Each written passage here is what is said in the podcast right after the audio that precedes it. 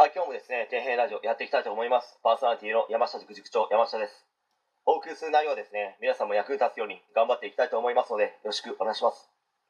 え今回はですね、勉強しないでゲームばっかりやっている10代に向けて、パート2に関して、まあ、ちょっと語っていきたいと思うんですけど、まあ、続きになりますけど、別に学校教ばかりをして、名門中学、難関大学にまっしぐらみたいな人をですね、否定しているわけではないですよ。子供自身もですね、きちんと親と話し合って、自分自身が本当にですね、名門中学を目指すことや、難関大学を目指したいのであれば、それは好きにすればいいと思います。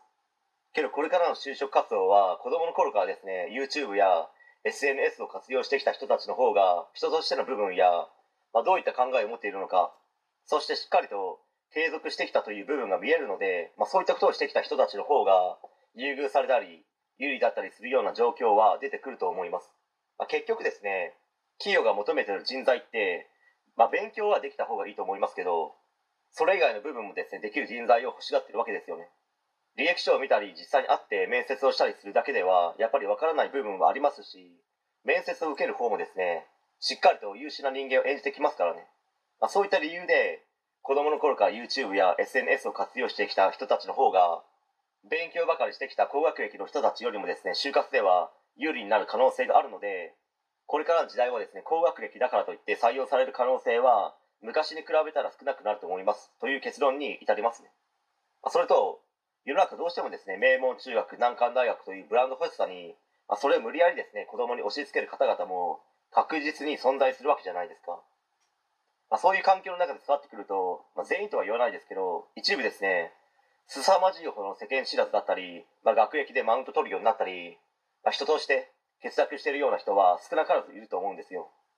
何人か実際にですね、会ったことはあります。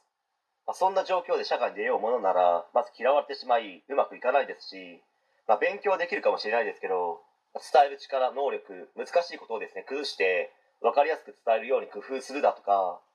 まあ、なかなかうまく対応できない方たちは実際いるんですよね。まあ、自分が分かってればそれでいいとか、まあ、こんなのも分からないの、まあ、こんな簡単なことを分からない、お前が悪いよね、みたいな、上から目線の人は本当にいます。学校の勉強はできるけど、その他のことはですね、不得意だと、まあ、これからの時代を生きるにはすごく生きづらくなるかと思います。まあ、なんかですね、だいぶタイトルから脱線した話になってしまいましたけど、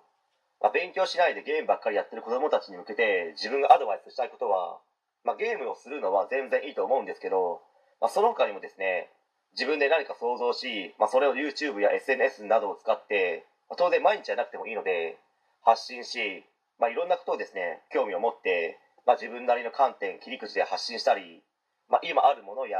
昔のものを組み合わせて、新しいものをですね、生み出したりするなどの勉強をですね、子供の頃から自分自身で学ぶということや行動しているのであれば、将来はとてもですね、生きやすい人生になると思います。ということを伝えたかっただけです。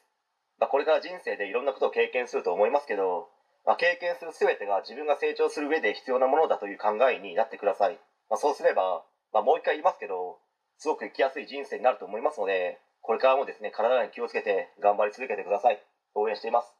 はい。えー今回は以上になります。ご視聴ありがとうございました。できましたらチャンネル登録の方よろしくお願いします。